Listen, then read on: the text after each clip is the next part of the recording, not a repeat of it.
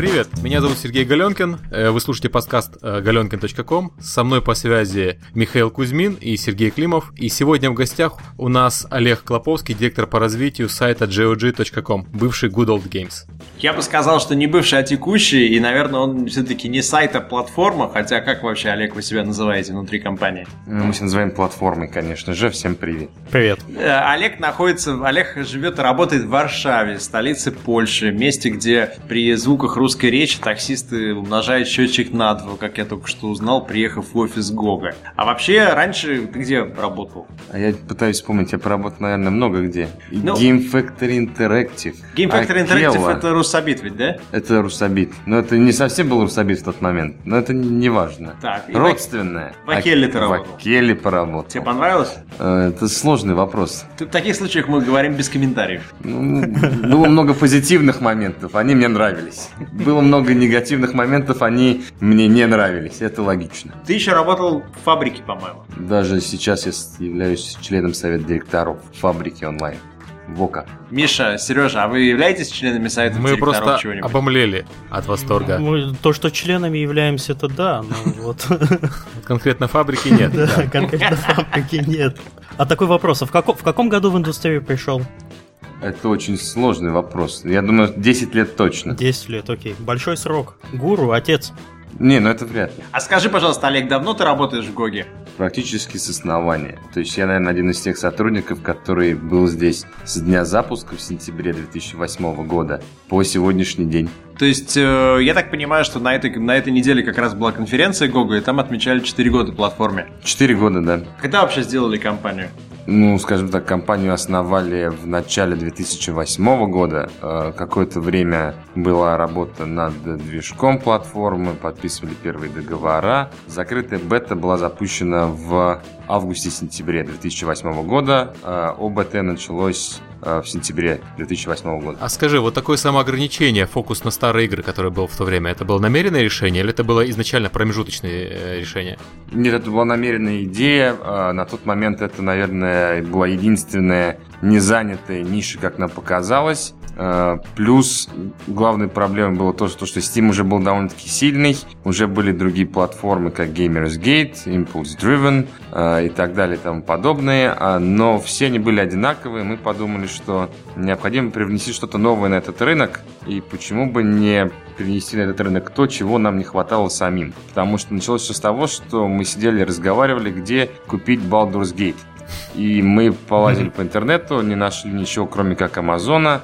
Причем какая-то использованная копия стоила диких денег, и так оно все и началось. Я хочу от себя заметить, что где-то, наверное, в это же время, мне кажется, в седьмом, может быть, году или в восьмом, я был в офисе CD проекта в Варшаве, общался с их директорами, с основателями, и пришел один из их директоров и сказал, ребята, у нас вот секретный проект есть, над которым работает совершенно новая команда. Она, прикиньте, требует, чтобы им дали макинтоши для работы. Она отказывается работать PC. И сейчас я вам покажу презентацию. И он нам показал презентацию. Первый раз я увидел не в PowerPoint, а в э, каком-то... Keynote. Keynote, да. Да, да, да, в Keynotes. И там были такие зелененькие маленькие фигнюшки, которые отбивку делали для разных поинтов. Вот эти bullet поинты. Они были зеленые, круглые, красивые. И вот этот зеленый я запомнил. И я помню название GOG. И никто не мог понять, что такое GOG, потому что на тот момент нам еще не рассказали, в чем состоит новый бизнес, но мы в каком-то пребывали тихом офигении, что есть некая новая команда, которая работает на, э, не на PC, сидит в отдельной комнате, делает презентации в неизвестных нам э, э, программных продуктах и зеленого цвета и называется GOG. Что такое GOG? Потом, правда, оказалось, что это такое. Вот такой вопрос. Э, Название старое, которое у вас осталось, вы же поменяли курс. Э, Теперь вы публикуете не только старые игры. Оно вам не мешает? А, Собственно, мы делали официальный практически ребрендинг. Мы старались уйти от просто Good Old Games в gog.com. Насколько это получилось, э, не нам судить, потому что все равно половина информационных порталов нас называет Good Old Games. Но мы стараемся от этого отходить. Но, честно говоря, ни с капельки не мешает, потому что корни, они есть корни. Ну, то есть вы та- так и называетесь GOG, GOG.com. gog.com. Да. gog.com. А, Я хочу отметить, что, наверное, для меня сигналом успеха Гога было то, что в э, то ли на CNN, то ли на BBC, на каком-то мажорном совершенно портале в статье по поводу цифровой дистрибуции было написано, что цифровая дистрибуция на сегодня это Steam, куча всякого говна и вот еще GOG. И я помню, что тогда еще я получил даже ссылку от GOG, от кого-то из GOG с фразой, что теперь они стали известными. А сейчас уже везде про них говорят. Но все-таки, если у вас нет расшифровки для названия новой, все все равно расшифровывают как Good Old Games. Потому что GOG, особенно на, на русском языке, оно звучит не очень хорошо. То есть все говорят GOG, Good Old Games это, возможно, правильное название. Даже любая новая игра, она рано или поздно будет старой. Поэтому почему бы и нет? тем более, что И, часть Good хорошая. Games, да, она хорошая. Хорошо, быстренько давайте вернемся к концепции GOG и вообще почему GOG, чем GOG отличается от Steam. Помимо Steam есть э, Gamersgate, есть Impulse Driven, который теперь называется GameStop, есть э, Direct to Drive, есть Metably, есть Storm в Скандинавии, есть еще куча совершенно отдельных э, немецких порталов, есть Nextway какой-то, в общем, короче, много чего есть. Вот. В России у Гайдинов же было еще что-то. А он до сих пор есть Ю- Uplay. И не только есть в магазинах Uplay, есть, да. Есть Яназа, есть э, Игромага, Есть у 1С. Epic, А, Direct COD есть, есть Epic Kanobu. Epic Kanobu, Epic Kanobu, Epic Kanobu. Про product placement мы говорим. Epic Kanobu, Epic. Ладно. Гаджи, привет. Да, нас же в адовой кухне каждый выпуск теперь уже традиция проехаться по нам. Так вот, э, получайте гранату. Мы вернули, мы вернули, да. А, чем отличается э, GOG и, и почему GOG пошел по другому пути? Вот все остальное, оно как-то похоже друг на друга, по сути дела, там идет какая-то ценовая война. Там Greenman Gaming тот же самый, ужасно совершенно. А чем вы отличаетесь? Ну, я бы, наверное, сказал то, что мы отличаемся тем, что изначально у нас было три главных принципа. Э, Это отсутствие какой-либо защиты, то есть диарема. Э, Одинаковая ценовая политика для всех продуктов. У нас нет развлечений, а то, что 1 доллар равен одному евро в Европе или одному фунту стерлингу. У нас одинаковая цена. Э, И третье, мы пытаемся добавить как можно больше дополнительных материалов к любому продукту будь то э, скетчи, э, какие-то гайды, саундтреки, м, аватары и так далее и тому подобное. Правильно я понимаю, что вы не будете DLC продавать? Ты правильно понимаешь, если ты обратил внимание, все DLC входят в состав игр. Э, например, с некоторыми играми мы DLC, в отличие от других партнеров, дополняем в продукт бесплатно. То есть вы, вы, вы не друзья с Magic, у которой 200 DLC. Мы не друзья с Magic и, к сожалению, с Парадоксом тоже. А прайспоинт вы сами выбираете или как-то с разработчиком согласуете?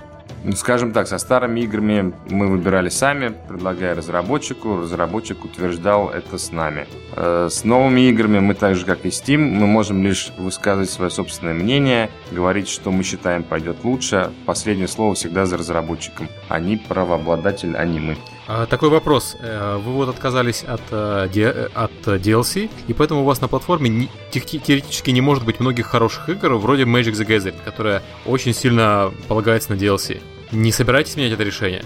Пока не собираемся. Мы считаем, что это не совсем честно. Э, Мое, по крайней мере, личное мнение, то, что э, многие продукты выходят уже заранее разработанными двумя-тремя DLC, которые специально выходят потом через пару-тройку недель за лишние деньги. Это не совсем правильный подход. Проще было их включить в игру и сделать э, изначальную стоимость игры чуть выше. Но при этом получается, что вы теряете э, вот из-за этой политики очень много современных хитов. Я Magic the Gathering уже назвал, Call of Duty, игры от Electronic Arts и так далее. Сережа, мы их потеряем даже по другой причине, потому что все э, они с DRM, а мы не поддерживаем DRM решения. А кстати, почему? Вот э, Я считаю, что это несправедливо, и я видел чересчур много людей, чересчур много игроков, которые имели огромные проблемы с DRM. Многие из них не могли даже поиграть в игры, которые они купили за довольно-таки крупные суммы денег. И на запросы в техническую поддержку э, крупных компаний, не будем называть их имена, они получали,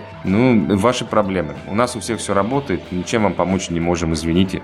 Я хочу привести пример такой. У меня в машине стоит сигнализация в Москве. Э, Я забыл, как она называется. В общем, какая-то сложная. И когда я поворачиваю ключ, сначала она должна найти брелок, потом подтвердить, что там пикнуть, и после этого я могу завести машину. И однажды мне переставили во время ремонта э, датчик. Я, я вот открываю дверь, чтобы например, там ворота открыть в гараже, и у меня машина вырубается. Я вышел в магазин, захлопнул дверь, с собой ушел с белком, у меня машина вырубается. И для меня это было очень хорошей иллюстрацией DRM. То, что, возможно, я бы не хотел иметь такую защиту, но каждый раз меня где-то все время бьют по рукам. То я не в тот карман положил, то она не смогла распознать, то батарейки сели, то еще что-то. И вот когда я покупаю игру с DRM, то получается ровно та же самая ситуация. Я не собираюсь это угонять машину, я не собираюсь воровать эту гребаную игру. Мне не нужно там ей делиться там, с моими друзьями. Но все равно меня каждый раз заставляют проходить через опознавание, через подтверждение легитимности, через там введение какого-то пароля и так далее. И, конечно, если тебе это не нужно, тебе это просто в конце концов выбешивает, потому что ты пришел, отдал свои деньги, и тебя, заплатившего деньги, все равно как бы к тебе относятся как к некому подозреваемому в потенциальном воровстве. Да, да, это не очень хорошо. Такой вопрос. Ладно, DLC вы отказываетесь, точно так же у вас нет на платформе Free-to-Play. По тем же причинам из-за микроплатежей. А здесь вы собираетесь э, менять свою политику или нет? Free-to-play в каком его проявлении? А, Free-to-play, когда игра распространяется бесплатно, а контент продается за деньги. То, что делает Steam. Они размещают очень многие Free-to-play игры на своей платформе. Ну, я думаю, что у Steam основная задача совсем другая с Free-to-play играми. Эм, поэтому мы пока их не будем размещать. А, вот расскажи а про задачу. другая? Ну, я вообще не знаю, может, я никому не открою глаза, но у меня самая большая проблема со Steam, то, что это гигант, на который жалуются, то, что они монополист, но при этом каждый э, абсолютно издатель, разработчик кормит этого гиганта своей собственной аудиторией.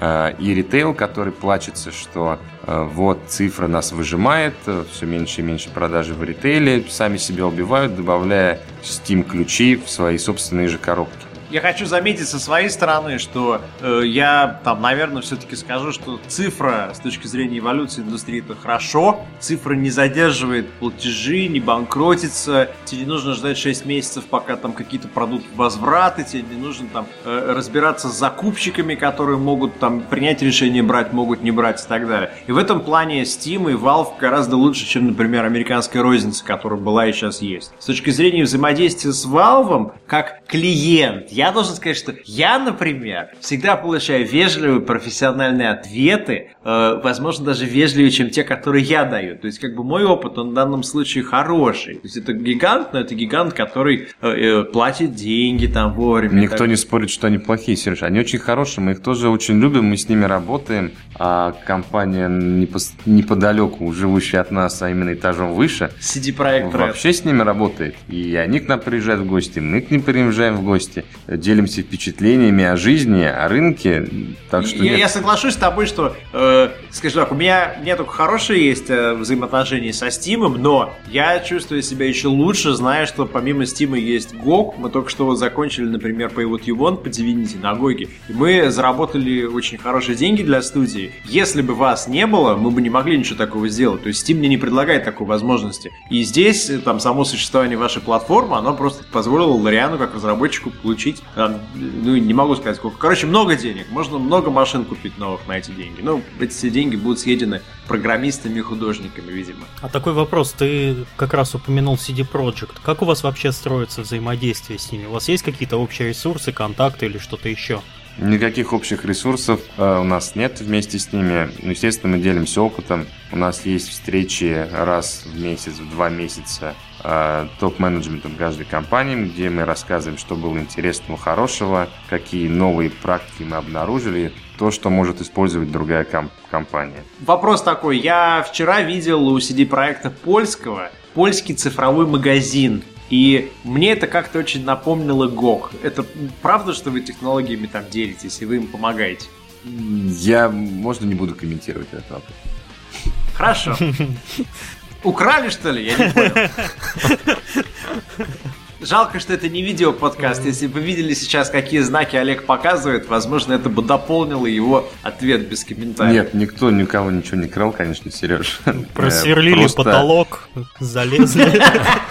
Просто мы делились опытом, говорили, что хорошо, что плохо, а потом мы получили то, что каждый видит сейчас, зайдя на этот польский сайт. И мы его увидели одновременно со всеми пользователями польскими и тоже были удивлены. Окей, хорошо. Не, ну просто вопрос, но... вопрос был в том, что у вас э, одинаковый инвестор, если я правильно понимаю структуру. CD Projekt Investment. Нет ин- инвестора. У нас есть главная компания, которая называется CD Projekt Red SA, да. которая является публичной. Э, она находится на польской фондовой бирже. 122 миллиона евро сегодня стоит компания. Ну, как-то так получилось. И, собственно, мы все в, э, принадлежим этой компании. Вот и все. И ребята сидят в одном здании, в офисном, на территории фабрики, уже там, где сидит проект, по-моему, с основания уже лет как 15 сидит. И у них общая кухня, бильярдный стол, ресепшн, этот стол для пинбола, еще что-то. И когда мы были на конференции Гога, то меня пивом угощал директор по маркетингу CD Проект. То есть ровно одна А покупали мы. Ну, все У хорошо. вас самые важные вещи общие. Это стол для пинбола. Безусловно. А, расскажи, как попасть на GOG.com, а, компания разработчиков. М, Это совсем просто. Сначала надо написать письмо, а, либо есть общая форма на сайте, либо можно написать письмо на почту welovedevs at gog.com. Как это пошло, этот адрес? Так вообще, we love devs. Может быть, we love money? Нет, мы любим разработчиков. Деньги не самое главное в этой жизни. А Надо было там we give out money. Э, И обязательно мы ответим, на самом деле, разработчику э, по поводу его письма. Собственно, если он хочет предложить нам какую-то игру, мы обязательно посмотрим, дадим честный ответ, э, поставим мы ее на свои полки или нет. Если не поставим, также честно скажем, почему мы это не сделаем. Часто пишут у вас э, такие письма? Как, ну, обозначу вопрос. Э, примерно сколько новых проектов у вас выходит в месяц на GOG? 8-10. То есть в неделю, это в вот неделю совсем, две э, это совсем есть. новых. Да. А скольки проектам вы отказываете в среднем в месяц? 70-80 проект, процентов всех э, запросов это отказы. А ты можешь объяснить какой-то, дать групповой, групповой портрет э, игры, которую вы отказываетесь брать на платформу? Сложно сказать. Тут мы абсолютно честные. У нас э, аудитория исключительно хардкорная. Fallout MMORPG, как у нас там было. Да. В общем, если нам принесут какую-нибудь казуалочку либо порт э, с iPad, скорее всего, ну, на 80% это уже отказ, потому что мы не сможем продать столько копий, сколько продаст Steam, или даже что-то близко лежащее, а, а тратить время ни мы, ни разработчики на это, наверное, тоже не хотим. Договора и тому подобное. Скажи, а как, как рано к вам приходят разработчики? За сколько до релиза в среднем они приходят? Абсолютно разные времена, э, разные разработчики э, на разных стадиях. Некоторые приходят с э, дизайн-документом и говорят, здравствуйте, вот такая игра, вы меня ведь поставите на свои полки? А вот э, скажи мне, FTL вы начали продавать раньше Steam, по-моему, на несколько часов или на сутки. Когда вы узнали об FTL как об игре? Мы о нем узнали до начала кампании на Кикстартере. Мы с ними общались, разговаривали, э, мы согласились, то, что мы их будем продавать. Собственно, так оно и получилось. А, а ну, Steam это по определению, он такие проекты большие берет. Окей, ты можешь назвать какие-то э, параметры? Ну, то есть ты сказал, да, вам нужны хардкорные игры для хардкорной аудитории, но какие-то параметры, э, по которым даже хардкорные игры к вам не попадают. Были же наверняка такие случаи. Что им надо исправить, чтобы попасть? Было много таких игр. Э, Зависит все от, от ситуации, от игры непосредственно. Ну, то же самое, что разработка. И тут все зависит от продюсера, в какую сторону он поведет проект. То же самое и у нас. Нам присылают билды. У нас есть команда, которая отсматривает этот проект. Она делает отчет по проекту, э, выставляет приблизительную оценку, которую даст пресса, что надо исправить, чтобы проект э, был более привлекательным. Э, Полные рекомендации по тому, что нужно сделать, чтобы этот проект появился на glg.com. И вы всем отвечаете таким образом.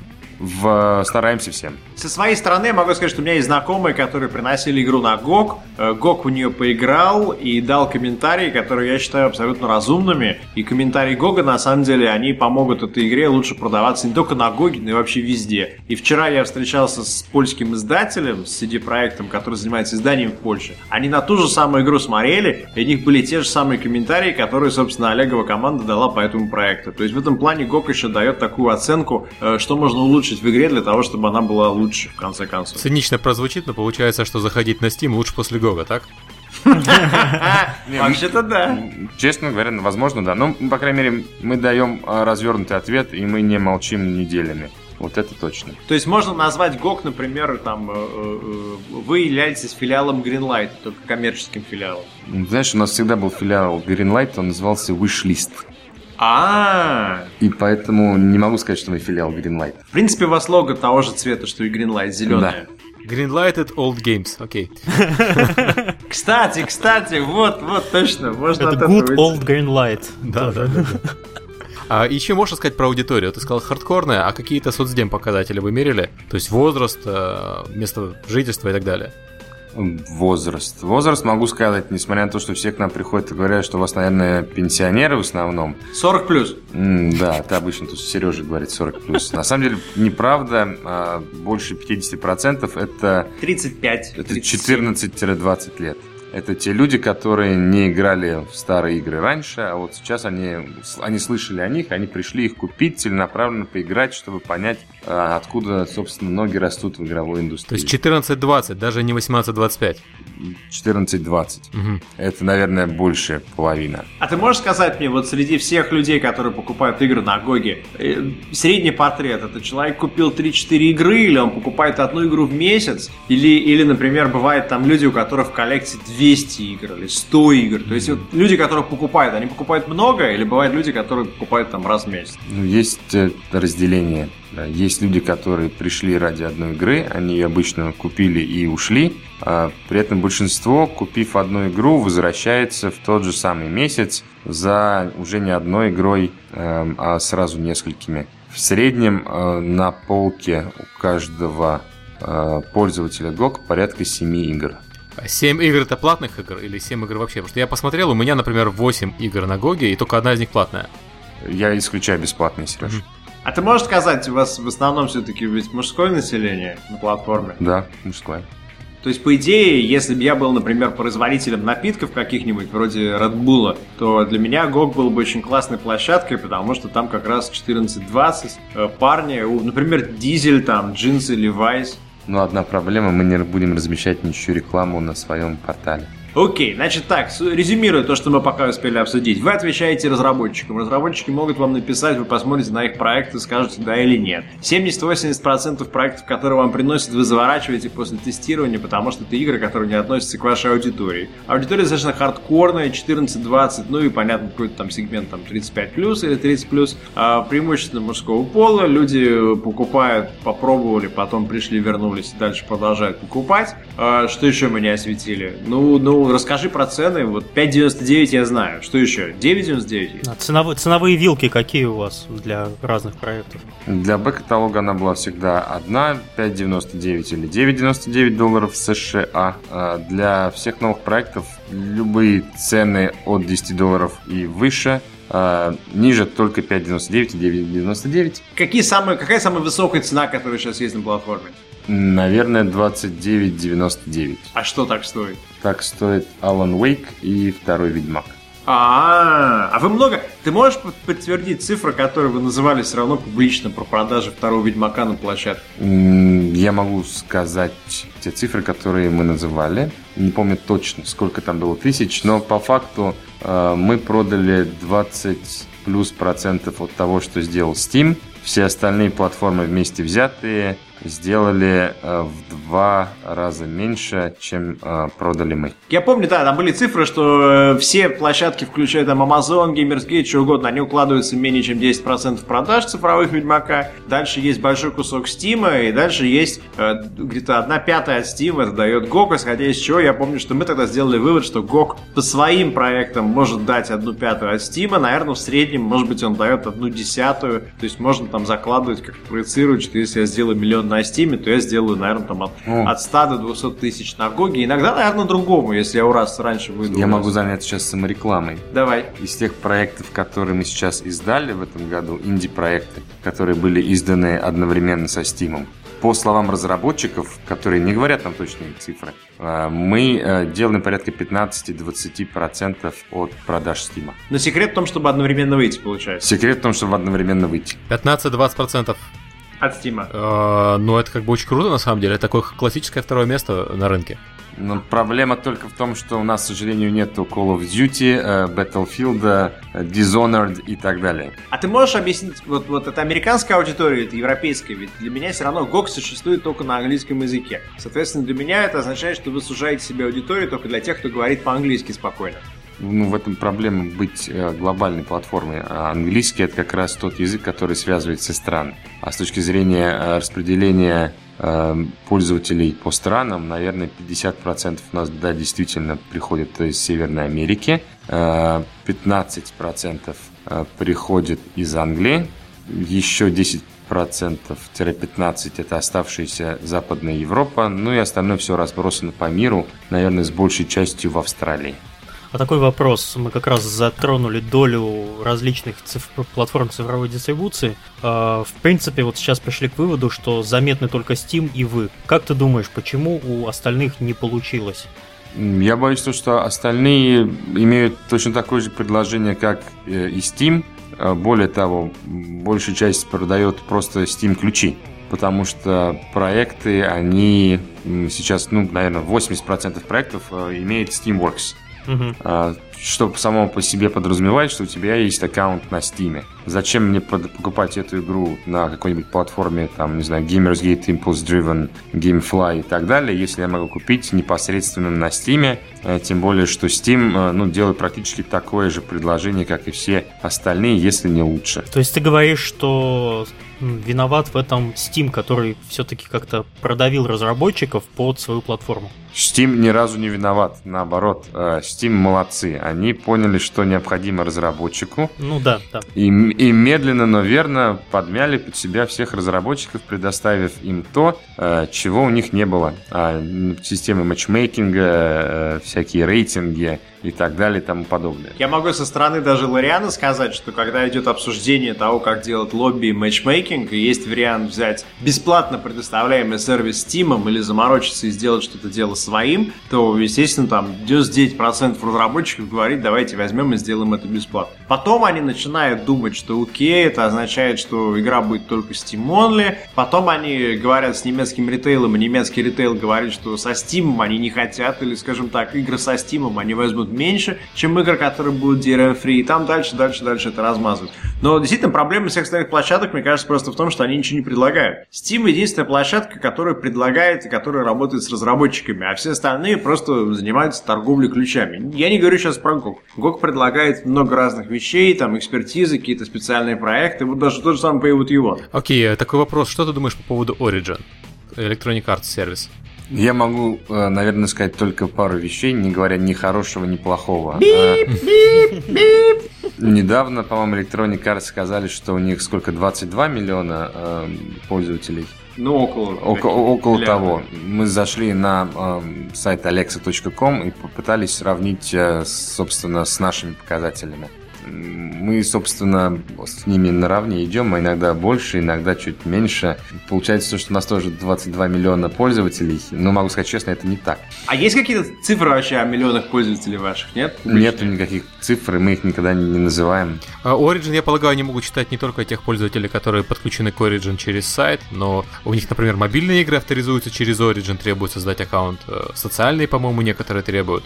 Да, да, Онлайновые. Надо. Всем необходимо проходить через origin.com так или иначе. Да, SVTOR опять-таки без аккаунта Origin не работает. Да. да. Но опять же, продажи на Origin, можно, наверное, спросить любого разработчика, который там уже запустился. Каждый разработчик скажет одно и то же. Потрачено очень много времени э, на интеграцию э, Origin в игру.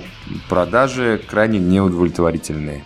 Я могу подтвердить со своих знакомых, со слов знакомых, но, конечно, и с другой стороны, есть такое мнение, что вот сейчас все начнется, сейчас все начнется. Вот вчера мы встречались с немецким разработчиком, э, и, и он сказал, о, good news, good news, я подписал контракт с Origin. То есть он надеется, что, может быть, это даст ему какие-то десятки тысяч продаж.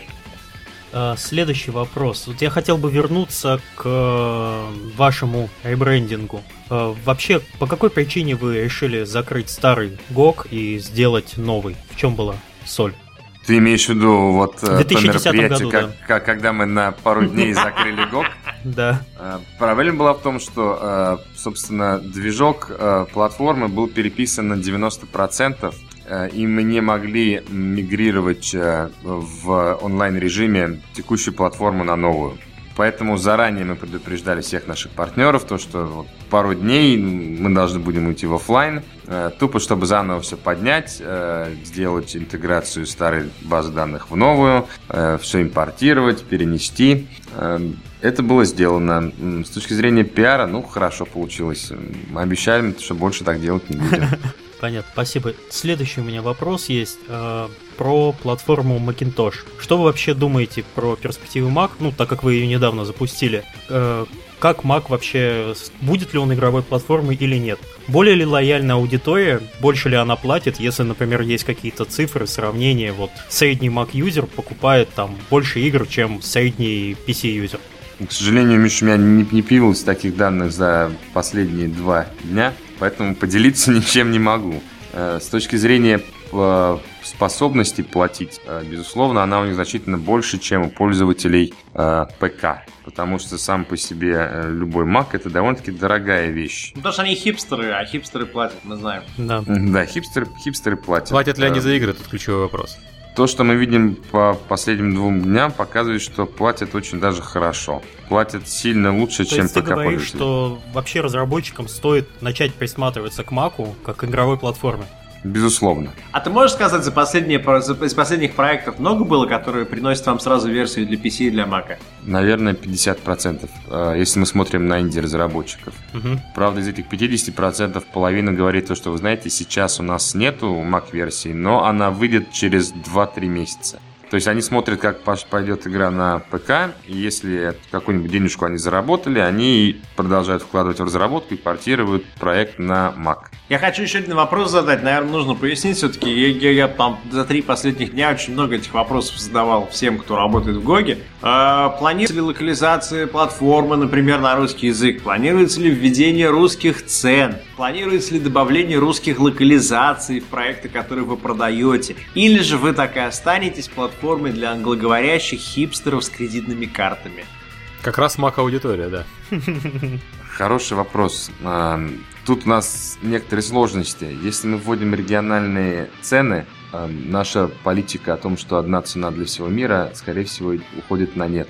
А, представь себе, что ты компания Electronic Arts, которая мучает платформу, говоря то, что давайте вы будете продавать мои игры за 10 евро в Европе и за 10 долларов э, для американцев. А ты с ними борешься пару-тройку лет, говоря то, что нет, у нас одна цена, не пойдет. И потом ты говоришь, вот тут на сайте рубли появились и евро.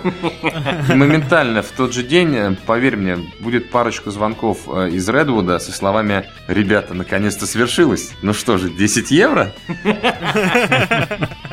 Ну, ну, получается так, что... То есть принципиально. С точки зрения, это не принципиально. Безусловно, мы работаем над этим, э, но в первую очередь, если мы это запустим, мы хотим быть уверенными, что наши партнеры э, не заставят нас э, изменить одну из основополагающих эм, вещей нашей платформы. Но я хочу заметить при этом, что я сейчас сижу и смотрю на визитные карточки гоговские, и там не написано one price, как вот мне говорили, например, что вот GOG это one price. На сайте написано. Вот на сайте четыре основных преимущества GOG. Да. Это DRM Free Games, One World, One Price, Extra Bonus Goodies и Free Games.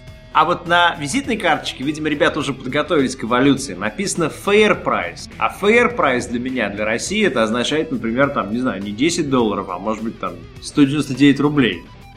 Мне, мне немножко обидно, что получается так, что есть Олег, который понимает прекрасно русский рынок, который в GOG е э, сидит на ключевой позиции. Э, и, допустим, я сижу в Лориане, и я хотел бы тоже предложить русские цены для своих проектов, но мы пока не можем найти для этого решение, чтобы на GOG е продавать за рубли и по такой какой-нибудь цене адекватной. Теперь представь позицию какого-нибудь европейца, который видит, что, ага, для русских, значит, проект стоит 5 долларов, а мне вы его продаете за 10. Что ж за дискриминация-то, а? При этом в Москве, да, все зарабатывают больше денег, чем в Европе. Вот, Это видишь? тоже интересный момент, кстати, да.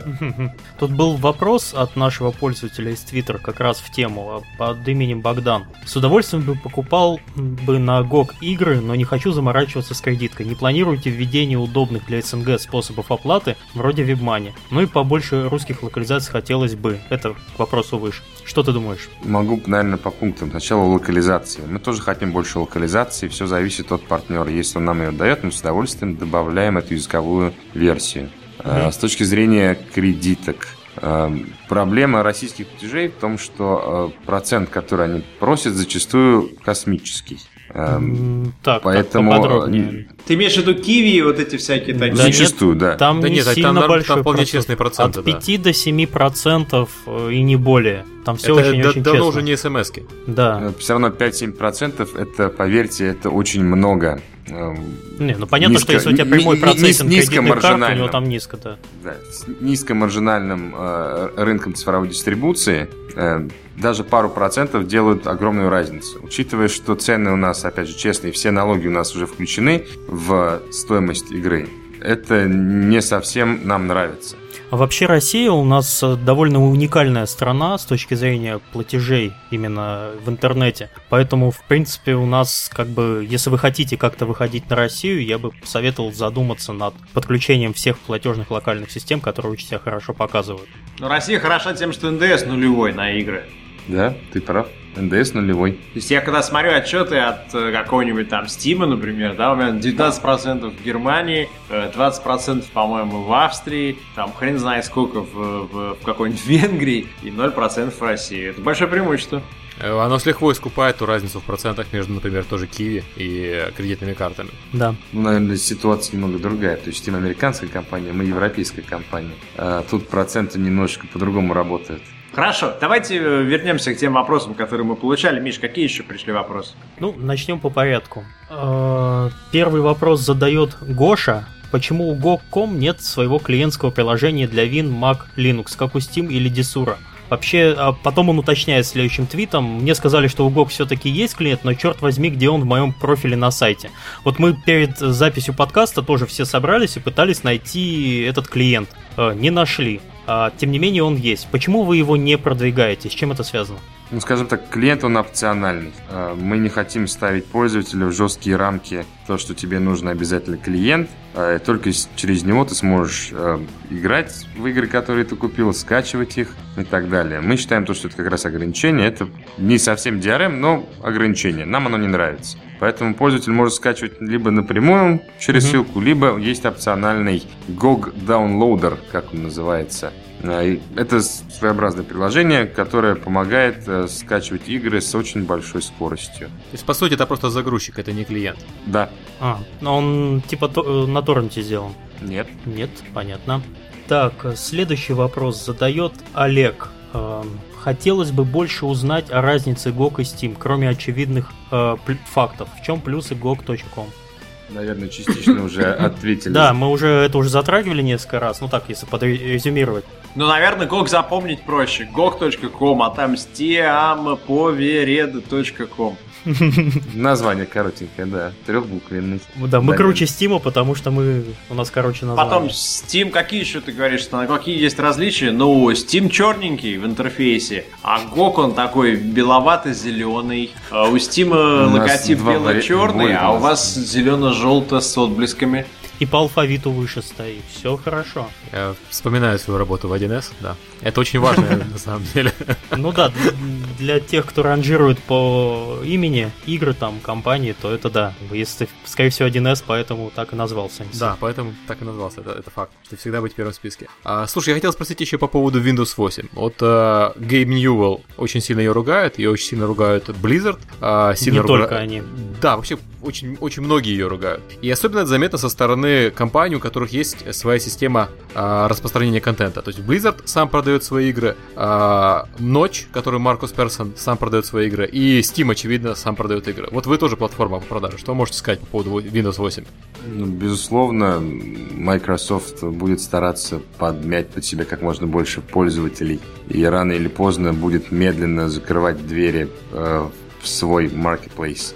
Но пока страха никакого нет, потому что мы видим пользователей, они как использовали Steam, GOG, они также их и будут использовать. Э, тем более контент все равно решает всегда и все, и цены на этот контент.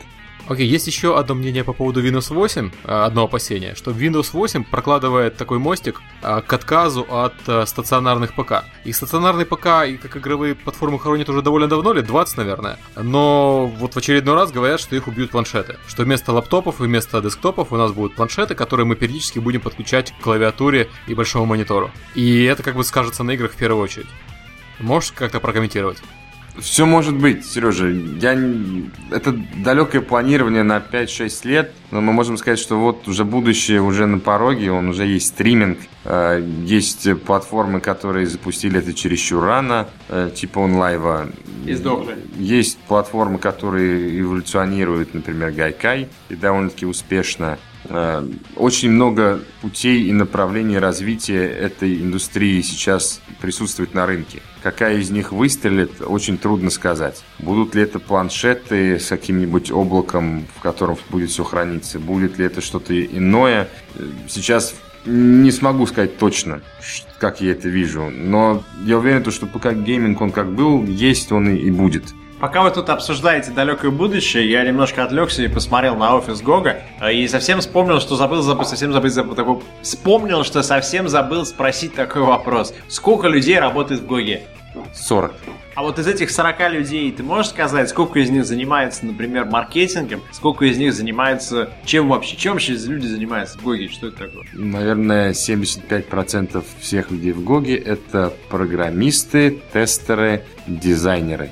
А, почему так? Потому что GOG, наверное, единственная платформа, которая а, занимается переработкой а, старых игр и делает их совместимыми с современными операционными системами. Хочу, кстати, прорекламировать э, Silent Storm и другие игры Нивала. GOG портировал сам. Это был product placement, еще раз давай, э, для тех, кто прослушал в первый раз. Какие игры продаются на GOG е от Нивала? Не забудьте занести. А Silent Storm и Blitzkrieg. Э, Blitzkrieg первый и второй антология. Русскими версиями или с английскими? Нет, английскими, там проблема наша, а не GOG, к сожалению. Но есть английская, есть немецкая версия. Еще у нас есть The Lords. Да, Демиурги. Демиурги, тоже на английском? Да. Без комментариев. Понятно. В общем, возвращаясь к людям. Эм, тестеры, эм, программеры, дизайнеры, э, маркетинг, э, до пяти человек, скажем так. Это правда, что у вас начальник маркетинга американец? Да. Более того, э, управляющий директор компании француз. Управляющий директор компании да француз, директор маркетинга американец, а бездев директор русский. Клевая польская компания вышла. Я так пошел, типичная польская компания на самом деле. Ну, а поляки, они вон на такси ездят и двойные тарифы выставляют. Нормальное разделение труда. А у вас техсаппорт э, насколько большой? Техсаппорт, э, ты имеешь в виду людей, которые общаются с людьми или которые являются внутренним саппортом? Нет, людей, которые поддерживают ваших покупателей. Да. Э, Три человека. Три человека? Да. Но у них пользователи-то не как у Origin, не 22 миллиона. Ну, я все равно удивлен. Вы должны были сейчас видеть выражение лица Олега, с которым он на меня посмотрел после этой шутки. Ему, наверное, очень хочется объявить, сколько миллионов пользователей у Гога, но он сдерживается. Хорошо, на самом деле, вообще с этого надо было начинать. То, что Гог это компания, которая управляется американцем, французом и русским, но при этом находится на польской бирже. Ну, Как, как в анекдотах, короче, немца не хватает. У вас немцы есть? Немцев нету. Немцев здесь э, исторически не очень любят. А ты можешь еще сказать, во всей в группе CD Projekt, то есть включая CDP Red, CDP польский, сколько не поляков работает? Вообще встречаются?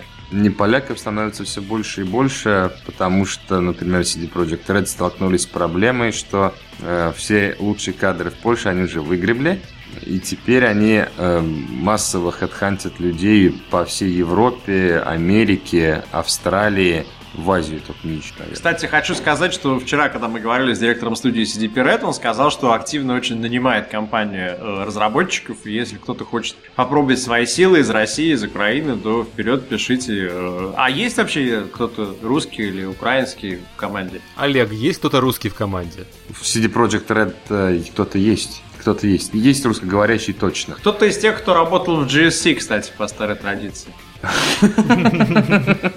То есть один из тех из Украины. Один из...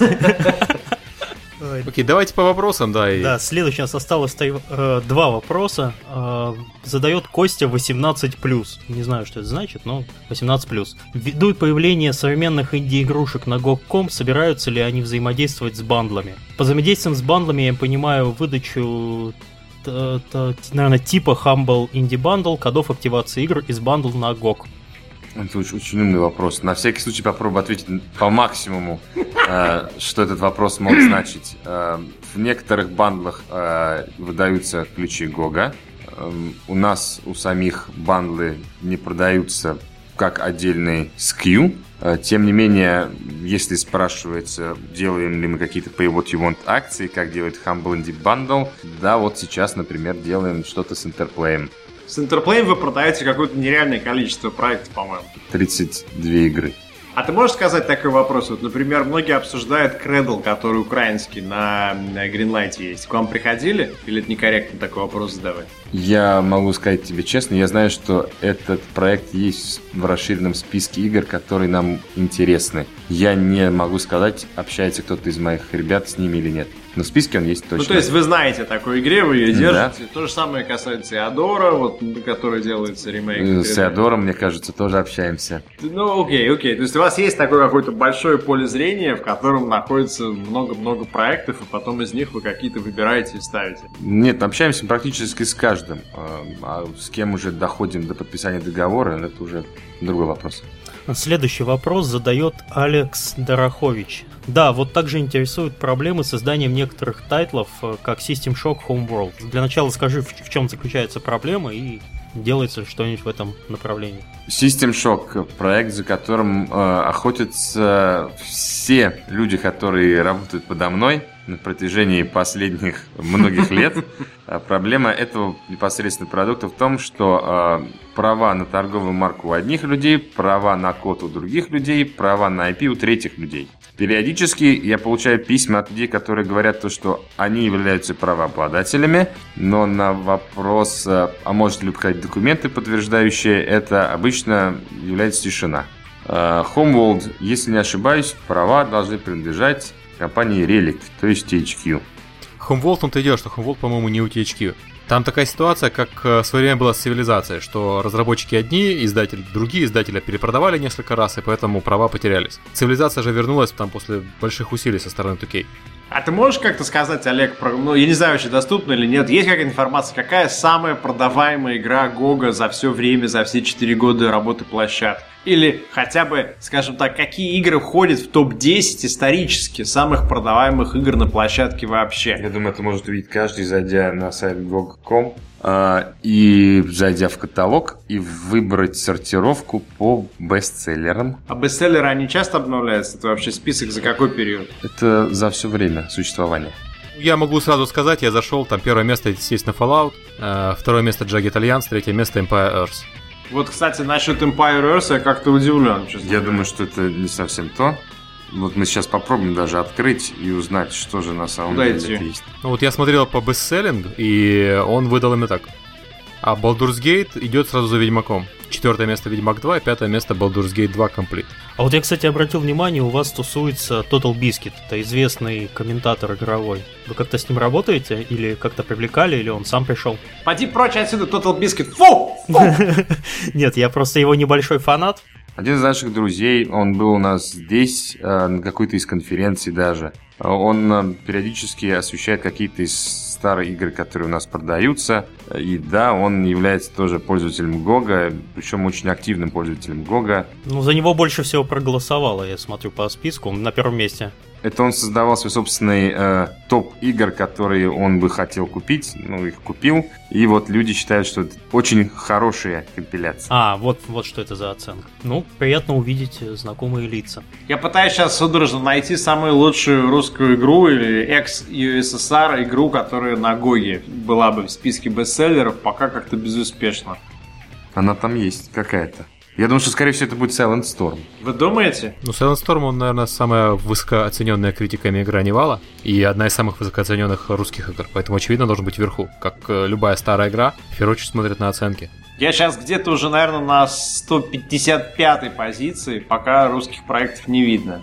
Вот уже... Тут надо заметить то, что Silent Storm появился только летом то время как многие продукты здесь э, по 4 года. В общем, живут. короче, я крутил-крутил, докрутил до Star Control, какого-то Sacred Gold из Сайберии второй, и не видно русских проектов. А, ну, окей, будем надеяться, что это изменится как-то со временем. Э, Silent Storm там есть в списке, и он находится э, рядом с Incoming, рядом с Alien Nations, Seven Kingdoms, Darkstone, Praetorians.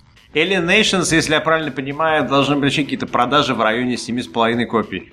Видимо, тысячи. Ну, в общем, вам надо делать топ еще за последнюю неделю, чтобы примерно оценивать текущие продажи, а не то, что там напродавалось. Ну, это так.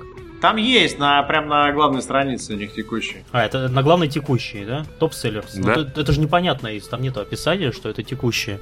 Вот я не понял, тупой. Окей, давайте, наверное, закругляться. Мы уже наговорили на час. Да, и хотелось бы вообще такую маленькую эм, резюме. Вообще будущее цифровой дистрибуции. Что у вас думают об этом в компании? Что ты лично сам думаешь? Чего нас ждет в ближайшее время? Цифровая дистрибуция как развивалась, так и будет развиваться. В каком направлении она выйдет сейчас сложно сказать, ибо путей много, э, много операционных систем, э, много возможностей, э, как, например, слухи о Steambox, стриминговые технологии, облака. Э, Куда-то оно все туда и пойдет, скорее всего. Я так думаю, что на iPhone 6 я буду играть в игры, скачанные с Гога. Может быть. По крайней мере, я бы на это надеялся. Я сомневаюсь в этом. Кстати, по поводу русских игр, Герои Магии Меча 5 сейчас на девятом месте в списке стратегий. Мы про них совсем забыли, это же тоже русский проект. Известная русская серия, русский ру- создана была, я помню, где-то в районе Нижнего Новгорода. Извините, это была шутка по поводу того, что это американский бренд, профинансированный французским издательством. И сделанный в России. Скажем так, лучше, чем в Болгарии получилось. Окей, э, В Венгрии. в Венгрии, ну, неважно. Э, всем спасибо тогда. Миш, ты хотел сказать что-то еще про Саш- э, Casual Connect? Да, на следующей неделе в Киеве будет конференция Casual Connect. Э, Три дня будет проходить, там можно будет э, найти меня и, надеюсь, Сергея. Да, я тоже должен Галенкина. быть. Я, я не уверен, что я буду на самом Casual Connect, но я буду в это время в Киеве и буду, скорее всего, где-то неподалеку. Он обещал в, в стрип-клуб сводить. А вы можете, ребят, сказать, чем отличается Casual Connect киевский от Casual Connect гамбургского в плане вот э, веселья, градуса веселья, так скажем? Но я не знаю, стрип-клубы у нас такие же, э, наркотики такие же. Черт его знает. Все то же самое. placement отсутствует. Нет, Но организаторы те же самые, то есть э, почему, соответственно, почему выбрали Киев? Потому что туда визу не надо делать никому никогда. Вот, очень удобное месторасположение, центр Европы, там Галенкин и все замечательно. Ну да. Самое главное впечатление было от Casual Connect Гамбурга это какое-то дикое количество девушек э, из Украины, которые дефилировали по э, вокруг выставки, ходили на ланч рядом с выставкой и, соответственно, некое количество немецких э, издателей в костюмах, которые смотрели на это большими квадратными глазами. Окей, спасибо всем. Да, большое спасибо Олегу за то, что пришел. Спасибо, ребят, что позвали. Окей, пока. Пока. Пока. Всем пока.